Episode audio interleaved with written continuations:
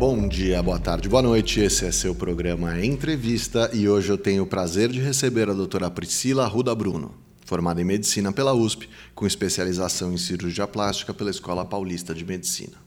Há mais de 20 anos, Priscila vem atuando em sua especialidade, onde, além das cirurgias, adquiriu vasta experiência em procedimentos estéticos clínicos, tendo inclusive palestrado em eventos internacionais da indústria farmacêutica, na área de preenchimentos e toxina botulínica. Atua no ensino médico, ministrando aulas tanto para alunos quanto para colegas cirurgiões plásticos e dermatologistas como se não bastasse, também é chefe da comissão de cosmiatria da Sociedade Brasileira de Cirurgia Plástica. Tudo bom, Priscila?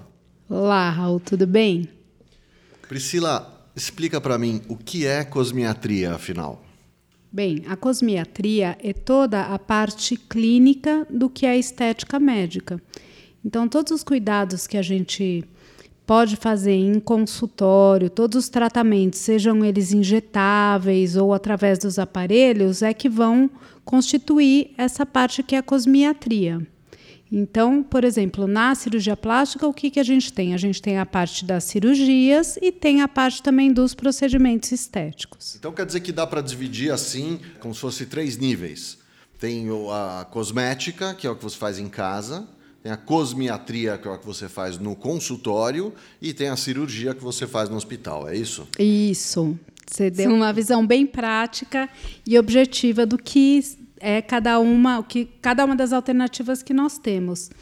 E a cosmiatria hoje ela vem crescendo muito e ela é tão importante que para você ter uma ideia, são dados da ASAPS, que é a Associação Americana de Cirurgia Plástica, uhum. de 2018, que são tá. os últimos que nós tivemos um aumento de 5,4% no total de procedimentos estéticos. De cosmiatria ou estéticos em total geral? Total de procedimentos cirúrgicos e não cirúrgicos. Uhum. Só que os procedimentos cirúrgicos tiveram uma queda de 0,6%. Então, como é que a gente teve esse aumento? Porque os procedimentos cosmiátricos aumentaram em 10,4%. Hum. Ou seja, a gente tem visto um movimento cada vez maior de se resolver muitas questões em consultório mesmo, não levar tudo para o centro cirúrgico. Mas faz todo sentido, né? A pessoa resolve no consultório, é, a recuperação é muito mais simples, imagino. E quais são os procedimentos mais comuns da cosmiatria? O procedimento campeão mundial é a toxina botulínica, que várias pessoas conhecem pelo nome comercial, que é o Botox. Tá. Depois dele vem os preenchimentos, uhum. a maioria é a base de ácido hialurônico, que muita gente conhece por Restylane, Juvedermix, que é o nome também de algumas marcas comerciais. Tá. Junto desses também tem os procedimentos injetáveis que são bioestimuladores, que fazem estímulo de produção de colágeno. E além dos injetáveis, também tem todos os aparelhos, quer sejam para estimular o colágeno e melhorar a qualidade da pele, melhorar a flacidez. E combinações rugas, também. isso. Ou também os procedimentos a laser para melhorar a qualidade da pele. Que eu tenho percebido, Priscila, é um movimento, uh, e não aí não em relação a a estética necessariamente, mas em que as coisas têm acontecido cada vez mais cedo em relação à idade. Né? E aí eu queria te perguntar, qual a idade que pessoas devem começar a se preocupar com isso, ou tomar, realmente começar a usar algum tipo de cosmético? E, e tem diferença para homem e mulher? Então é interessante porque hoje, como nós temos uma exposição muito maior, todo mundo está com o celular o tempo inteiro, tirando selfie, quer postar uma foto em alguma mídia social. Então, mesmo os mais jovens têm se preocupado muito com a questão da aparência. O que a gente vê alguns anos atrás, que era só a questão do se manter jovem, hoje em dia não é só se manter jovem. Muitas vezes, alguma característica que um paciente bem jovem não gosta, uhum. ele já uhum. procura um médico que faz a cosmiatria para melhorar essa característica. Pacientes nas, na faixa dos, dos 25 anos. Já é, começam a aparecer já, no consultório. Já começam a aparecer no consultório. E a sua recomendação? Então, daí a gente tem que fazer toda uma análise desse facial desse paciente, conversar com ele, mostrar as alternativas. Então, nós trabalhamos com diferentes conceitos. Tem o conceito do embelezamento facial, que é a melhora da proporcionalidade dos, dos terços da face, mudar alguma característica, por exemplo, um queixo, que a paciente tem um queixo pequeno, que se a gente conseguir aumentar um pouco aquele queixo vai ficar melhor na foto. Uhum. E associar também os conceitos de rejuvenescimento, porque hoje a gente sabe que existe também essa questão de prevenção. Quanto mais cedo a paciente começa, mais resultado ela tem a longo prazo. É, mas assim, meninas de 14 anos tem que fazer alguma coisa? Não, não tem que fazer nada. Não, nessa Só faixa... protetor solar. Isso, só protetor solar. Entendi. Isso nós estamos conversando assim, de uns 25 para frente. E isso a gente tem visto ligado à exposição, porque até um tempo atrás Quando era você mais. fala exposição, é exposição solar. Não, não, a exposição mesmo, é, a questão das mídias sociais, das fotografias. Ah, exposição pública. Pública, exatamente. Hoje o mundo ele está muito mais virtual e muito mais digital e as pessoas têm uma preocupação cada vez maior com a aparência. É como quando inventaram o espelho, assim, e aí as pessoas começaram a se pentear, algo do gênero? É, deve ser, né? Que agora o nosso espelho chama selfie. Exato, agora o espelho está onipresente o tempo todo. Isso. Em relação a, a gênero, isso tem alguma diferença entre homem e mulher? O que a gente tem visto é que os homens têm procurado cada vez mais, mesmo os mais jovens e principalmente os mais jovens, que eles têm menos barreiras do que os mais velhos. Ah, os mais sem velhos têm dúvida. um pouco mais de preconceito. Mas da- mas daí está me respondendo comportamentalmente. Eu queria saber biologicamente se tem alguma diferença. Biologicamente, a resposta do jovem é bem melhor, claro. Hum, Não, mas entre homem e mulher.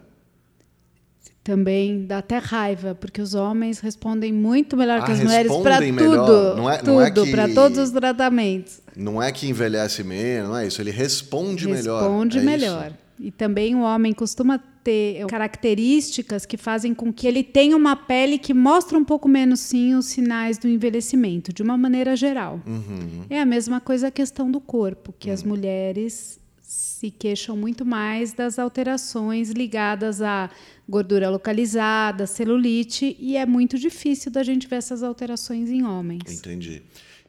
Eu não sei nem como é que ah, fazer essa pergunta assim, mas a raça influencia? Orientais, eh, afrodescendentes, tem respostas diferentes? Existe, existe sim uma diferença. Os negros e os asiáticos têm uma qualidade de pele melhor do que quem é muito branquinho. Então, costumam eh, demorar mais para apresentar sinais de envelhecimento, exatamente por essa pele ser uma pele de melhor qualidade, com mais colágeno.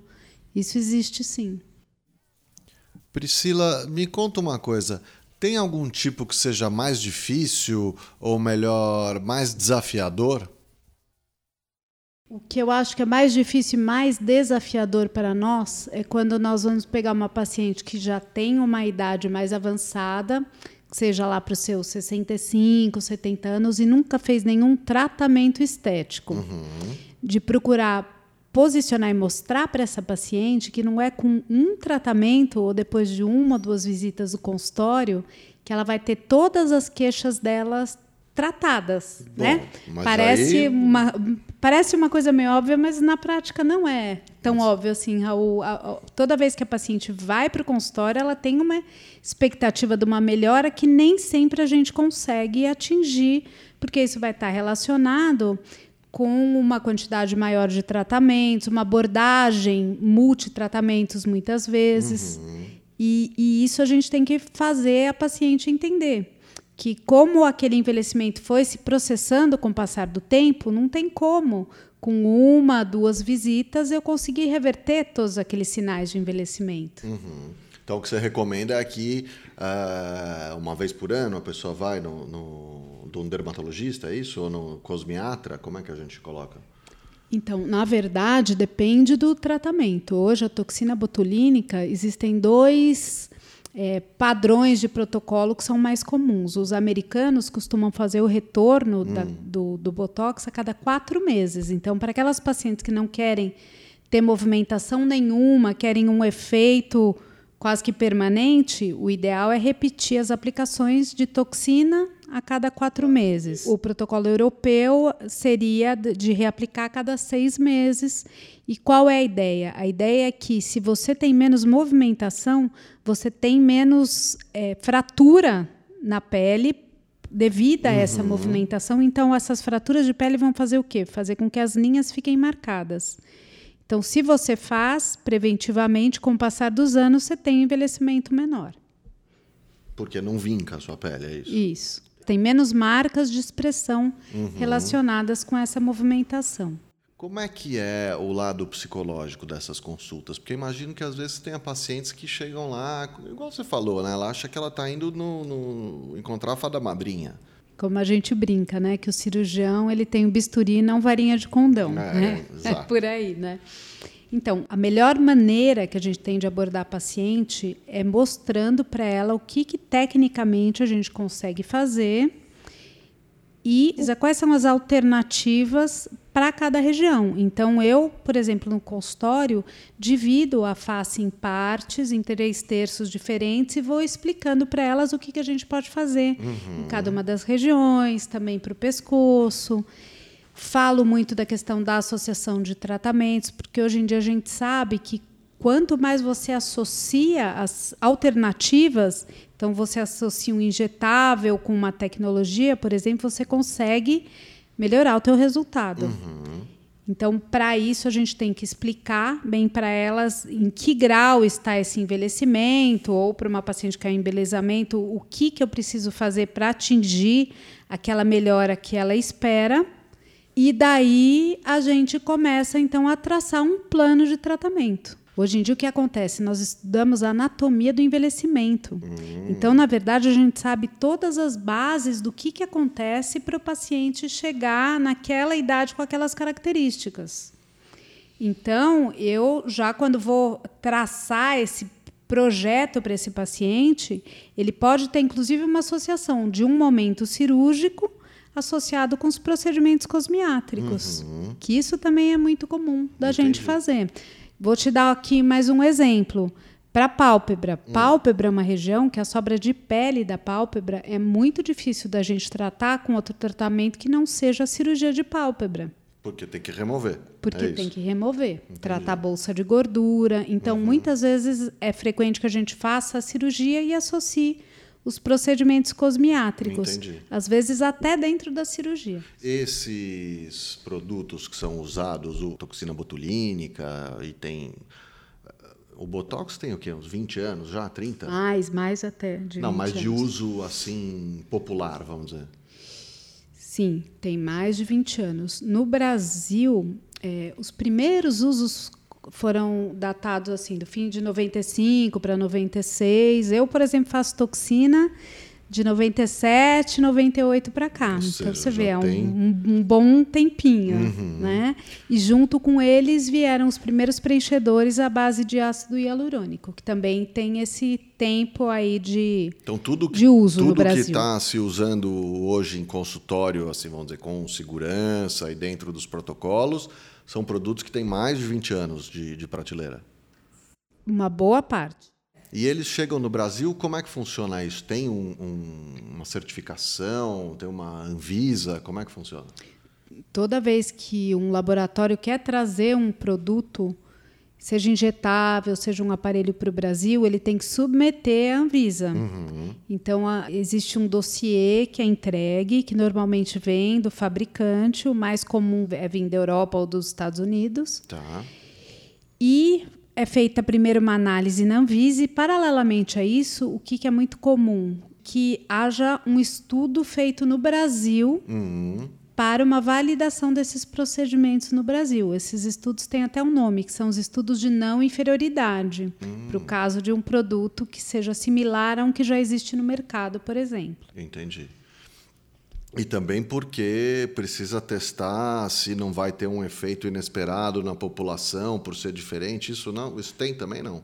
Tem, tem também, sim. E você faz parte dessa, dessa comissão que avalia esses produtos? Eu já participei de vários. O que, que acontece? A gente faz um estudo clínico em pacientes no Brasil. Entendi. Então você, é, esses, você é convidada pela Anvisa para fazer estudo, esse estudo? Não, normalmente pelos laboratórios que esse estudo vai estar incluído nesse dossiê para ter a liberação da Anvisa. Então, antes de ir para a Anvisa, o laboratório te chama e fala, vamos fazer um estudo para o estudo. O, o estudo é... normalmente é com mais de um médico, uhum. né, que os estudos mais confiáveis são os chamados multicêntricos. Tá. Então são em centros diferentes, uhum.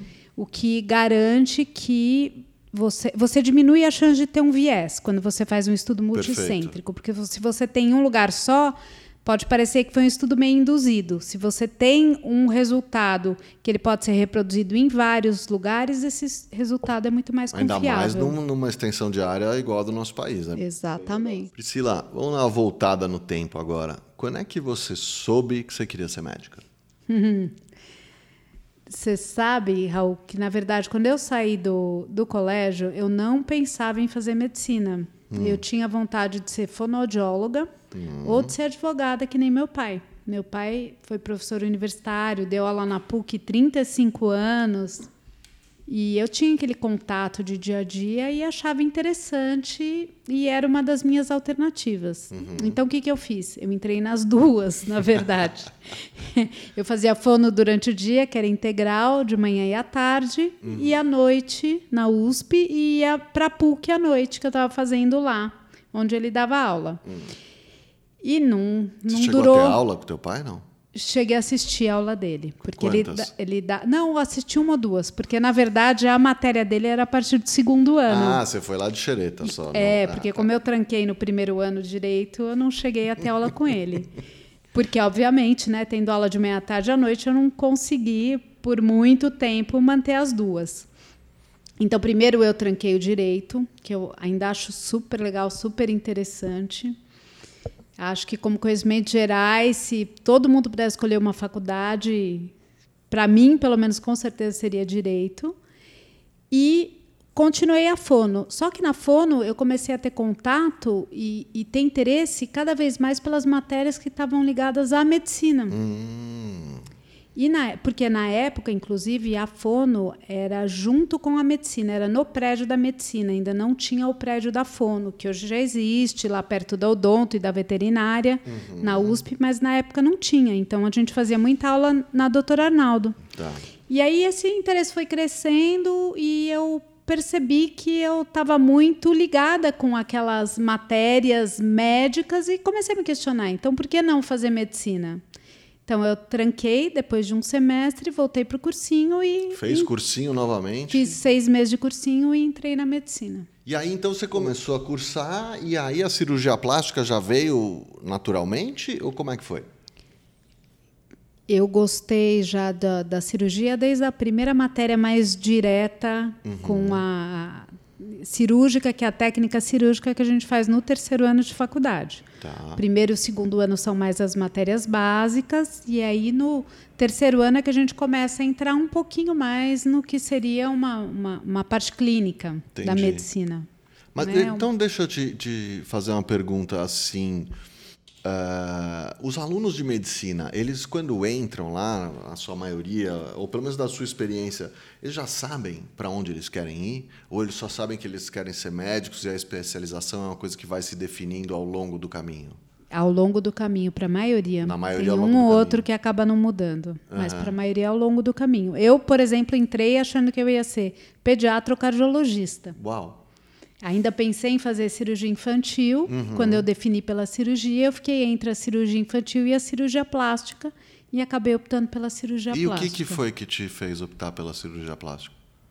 Eu acho que a cirurgia plástica, primeiro, um, um, aspecto que a gente ainda não conversou muito, mas que é muito importante também. Hum. A cirurgia plástica ela é estética e reparadora. Sem dúvida, ela, tem essas duas ela frentes. tem né? essa coisa bem abrangente, que tem muitos casos que a gente reconstitui para uma pessoa, né? A, questão de um acidente, a parte do trauma, ou a questão de um pós-tumor, que hoje é muito comum na reconstrução de mama. Entendi. No pós-bariátrico, aquele paciente que perdeu muito peso, melhorou muito da questão de saúde, mas aí se vê com aquele excesso todo de pele, aquela dificuldade muitas vezes de se vestir até relacionado uhum. com isso e que também quer um tratamento para essa parte, porque ela já teve todo o mérito de conseguir fazer o mais difícil, que é perder o peso e melhorar de tantas uhum. patologias que ela tivesse. Então, é, é como se a gente laureasse essa perda dela com a correção da, da questão estética. Né? Então, eu acho que isso, primeiro, me agradou muito, essa coisa bem abrangente, e segundo, porque a plástica é uma cirurgia que tem muito a questão do detalhe. Você precisa ter um, um, um grau de cuidado ali e de técnica mais avançado para você poder chegar num resultado. Foi esse detalhe que te mais te interessou? A cirurgia é uma cirurgia mais difícil, mais técnica? Não, ela não é uma cirurgia mais difícil. O problema é que ela é uma cirurgia que aparece. Quando hum. você opera a vesícula.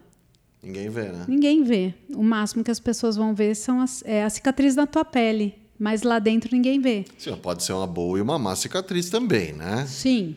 Pode ter capricho ou não. O, o cirurgião precisa também ter um cuidado quanto a cicatriz, uhum. o fechamento da pele. Mas na plástica, tudo que a gente faz tem que ter muito cuidado, porque tudo fica aparente depois. Claro. Então, para fechar essa questão acadêmica, quanto tempo leva para se formar um cirurgião plástico? Primeira etapa é a faculdade de medicina. Uhum. Então, são seis anos de faculdade, cinco de residência. De residência? E depois a gente ainda tem que prestar a prova do título. Para eu poder dizer eu sou cirurgia plástica, tem que passar na, na prova de título da Sociedade Brasileira de Cirurgia Plástica e tem o título. E é uma prova escrita? É uma prova escrita e oral. E como é que, assim, com uma formação tão extensa, como é que a gente vê uns erros tão, tão grosseiros assim em cirurgia plástica? porque a grande maioria dos erros em cirurgia plástica, e isso a gente sabe até pelos números do, do CRM, do Conselho Regional de Medicina, uhum. não são as cirurgias realizadas por cirurgiões plásticos. São outros profissionais médicos que, sem se preocupar com essa questão da formação, do que você estava me perguntando. Às vezes nem médicos, então. Charlatões as, mesmo. Isso, às vezes nem médicos, ou médicos que terminam seis anos de faculdade, mas não fazem esses outros cinco anos para uhum. poder ter uma habilitação maior, aprender realmente a fazer uma cirurgia e plástica. E abrem um consultório e, e começam a fazer. Então, o que, que a pessoa tem que... Médico do Big, Qual Big Brother, por exemplo. Então, isso a gente conversa muito com os pacientes que vão no consultório. Hum. E é muito legal de falar aqui também que todo médico que você for consultar para fazer uma cirurgia plástica, o ideal é pegar o nome desse médico e colocar no site da Sociedade Brasileira de Cirurgia Plástica. Uhum. Porque lá existe um cadastro com todos os médicos que são realmente cirurgiões plásticos. Então tem até o link na página principal, tem o Procure seu cirurgião. E então quando você entra, você digita uma parte do nome, o estado em que ele atua, você sabe se uhum. ele é um uhum. cirurgião plástico habilitado pela Sociedade Brasileira de Cirurgia ali, Plástica. Corre. É isso. Isso, basicamente é isso. Obrigado, Priscila. Foi um prazer falar Obrigada com você. você Raul. Muito, muito esclarecedor nosso papo. Obrigada.